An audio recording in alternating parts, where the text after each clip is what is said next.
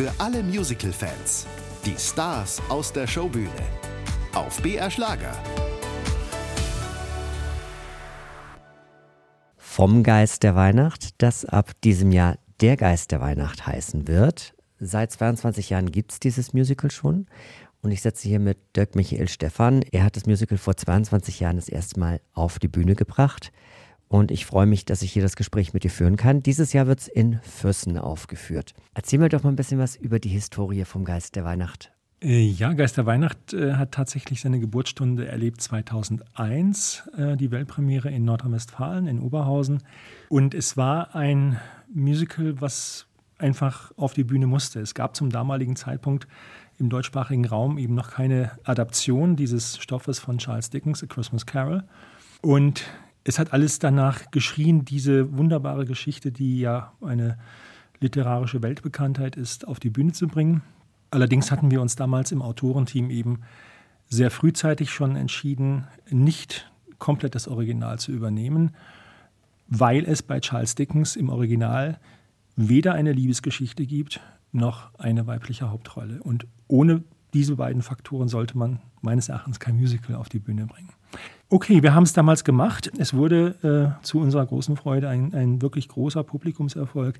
Und dann haben wir dieses Stück im Laufe der Jahre immer wieder leicht ähm, geschliffen, äh, leicht angepasst, verändert, gar nicht mal so sehr, aber wir haben einfach versucht, die Message des Stückes und auch bei den Songs, äh, bei den Zutaten, die man braucht für ein gutes Musical, äh, Arrangements, bei den Choreografien, ähm, immer wieder noch äh, dran zu arbeiten und uns eigentlich nie zufrieden gegeben mit dem, wie es ist, obwohl es sehr erfolgreich war, sondern immer wieder uns wieder auf die Suche gemacht, wo können wir noch ein bisschen mehr Lebensfreude, ein bisschen mehr auf eine Geschichte transportieren. Jetzt hast du das äh, Wort Liebe angesprochen. Weihnachten ist ja das Fest der Liebe und hast auch was von einer weiblichen Hauptrolle erzählt. Wie unterscheidet sich der Geist der Weihnacht von der Weihnachtsgeschichte A Christmas Carol von Charles Dickens? Ja, das Original werden die meisten vielleicht kennen. Dort gibt es ja die Hauptfigur Ebenezer Scrooge, den Kredithai, Pfandleiher aus London. Der erhält in der Nacht vor Weihnachten Besuch von seinem früheren Geschäftspartner Jakob Marley und wird dann im Laufe der Geschichte von drei weiteren Geistern hinter die Kulissen seines eigenen Lebens geführt, durch Vergangenheit, Gegenwart und Zukunft.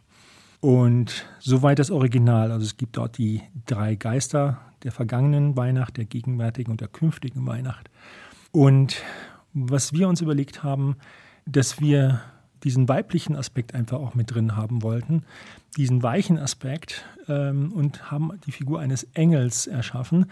Und dieser Engel ersetzt sozusagen diese drei Geister der Vergangenheit, Gegenwart und Zukunft in Personalunion und fungiert wie ein Reiseführer durch die Zeit. Und Scrooge reist also mit diesem Engel hinter die Kulissen seines eigenen Lebens. Ähm, man weiß eigentlich auch am Anfang gar nicht, wo kommt der Engel her, was hat er für einen Auftrag. Das wird auch nicht gleich erzählt. Das löst sich erst im zweiten Teil auf in einem dramaturgischen Clou, mit dem auch der Zuschauer nicht unbedingt rechnet.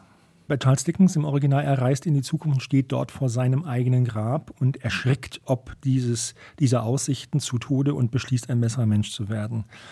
Und das ist Veränderung letztendlich durch Angst, Angst vor der Zukunft, Angst vor dem Tod.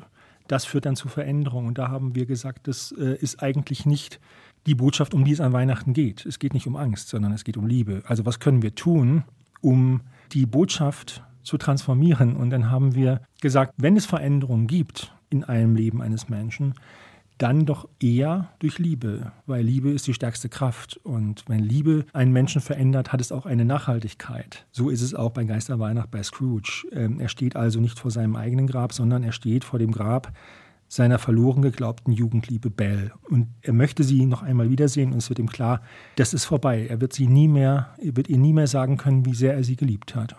Und in dem Moment outet sich quasi der Engel, der ihn die ganze Zeit begleitet und sagt ihm, ich bin's, ich bin diejenige welche. Und das ist der Moment der Veränderung durch Liebe. Ebenezer Scrooge hat ja einen ehemaligen Geschäftspartner, von dem er heimgesucht wird und das als Geist. Also gibt es auch Geister in diesem Stück oder gibt es nur den Engel? Ja, also der Geschäftspartner ähm, heißt äh, Jacob Marley.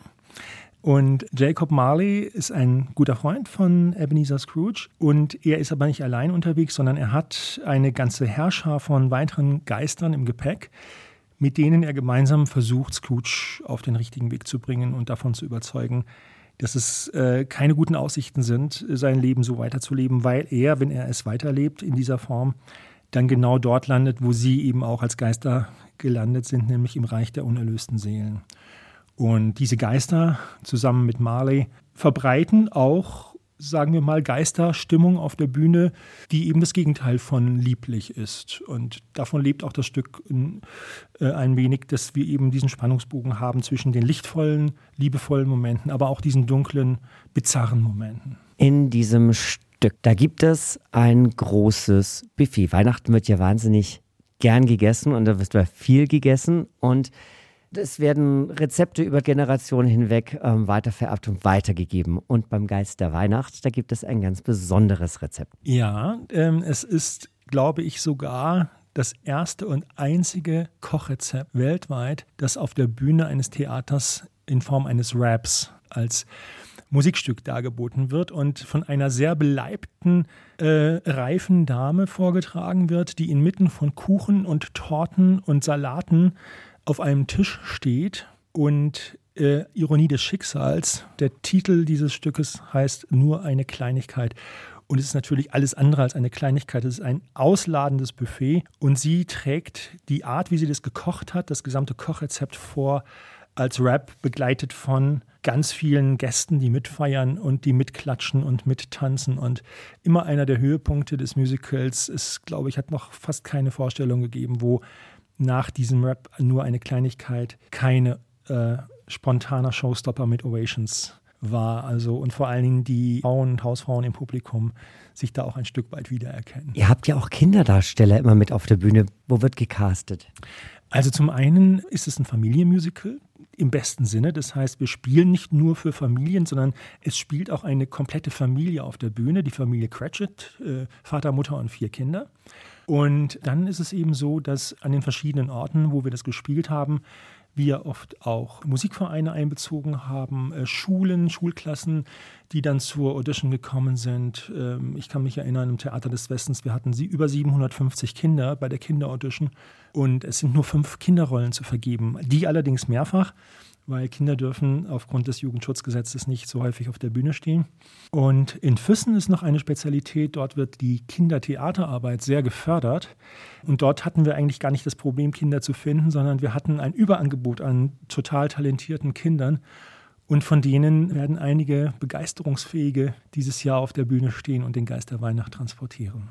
Das Stück kommt ja am 16. Dezember in Füssen im Festspielhaus auf die Bühne. Was erwartet die Leute? Was gibt es dieses Jahr? Ja, die Besonderheit in Füssen wird sein, zum einen, dass das Stück neu inszeniert wird. Das bedeutet, ähm, es werden neue Kulissen erschaffen, ähm, es werden neue Choreografien entstehen, es wird auch ein, einen Prolog geben im Stück, den gab es bisher noch nicht. Das ist dann wie eine kleine Welturaufführung, fünf Minuten bevor die Ouvertüre losgeht. Das sind lauter kleine Zutaten, mit denen wir den Zuschauern etwas Neues bieten möchten, auch denen, die das Stück schon kennen. Und wir haben den Titel ein klein wenig angepasst von vom Geist der Weihnacht zu der Geist der Weihnacht. Aus welchem Grund wurde der Titel denn geändert nach 22 Jahren?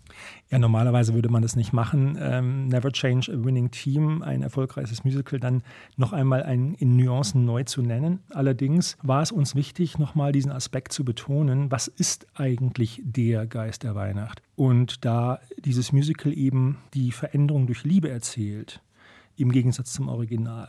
Und diese Veränderung durch Liebe aus meiner persönlichen Sicht eigentlich der Geist der Weihnacht ist, um den es an Weihnachten geht, haben wir uns dann entschieden, darauf die Betonung zu legen und eben das Musical jetzt der Geist der Weihnacht genannt. Noch eine Besonderheit vor 22 Jahren in der Welturaufführung gab es Christian Vetter, ein Musicaldarsteller, der aus Dänemark kommt, und er wird wieder mitspielen, habe ich gehört. Das ist in der Tat so. Und ich glaube, das gibt es wirklich nicht sehr häufig in der Geschichte von Musicals, dass die Weltpremieren Erstbesetzung, die eine Rolle auch geprägt hat, äh, 22 Jahre später äh, diese Rolle noch verkörpert. Das ist bei der Figur des Scrooge möglich, weil Scrooge ist in gewisser Weise eine zeitlose Figur. Also Christian ist quasi mit seiner Figur auch über die Jahre immer wieder gewachsen. Er hat die Figur geprägt und äh, wir sind sehr glücklich und froh, dass es uns gelungen ist, ihn tatsächlich nochmal nach Deutschland zu holen. Er lebt inzwischen in Dänemark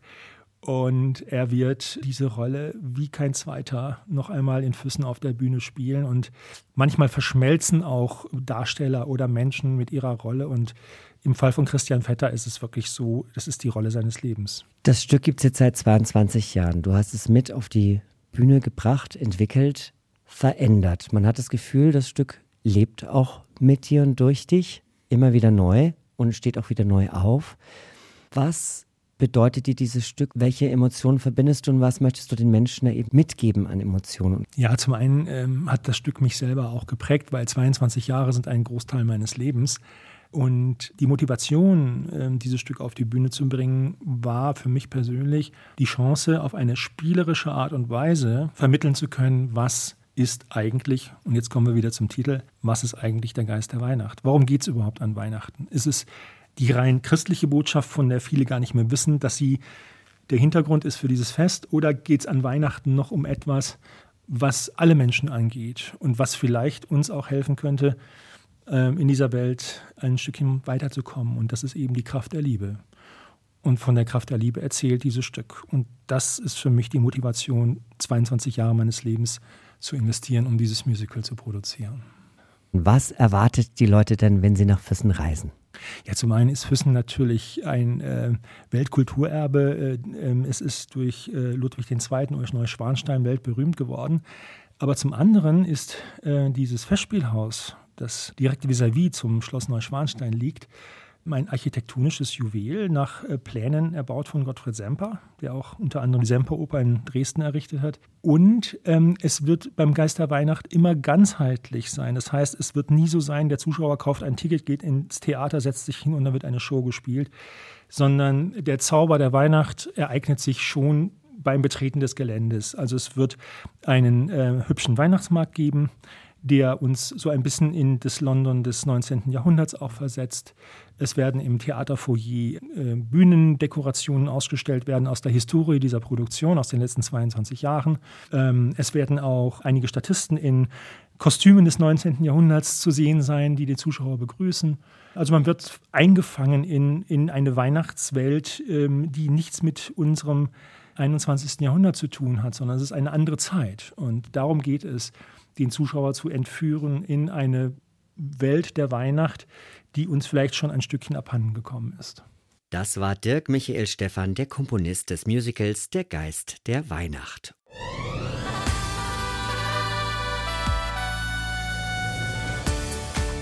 Für alle Musical-Fans, die Stars aus der Showbühne. Auf BR Schlager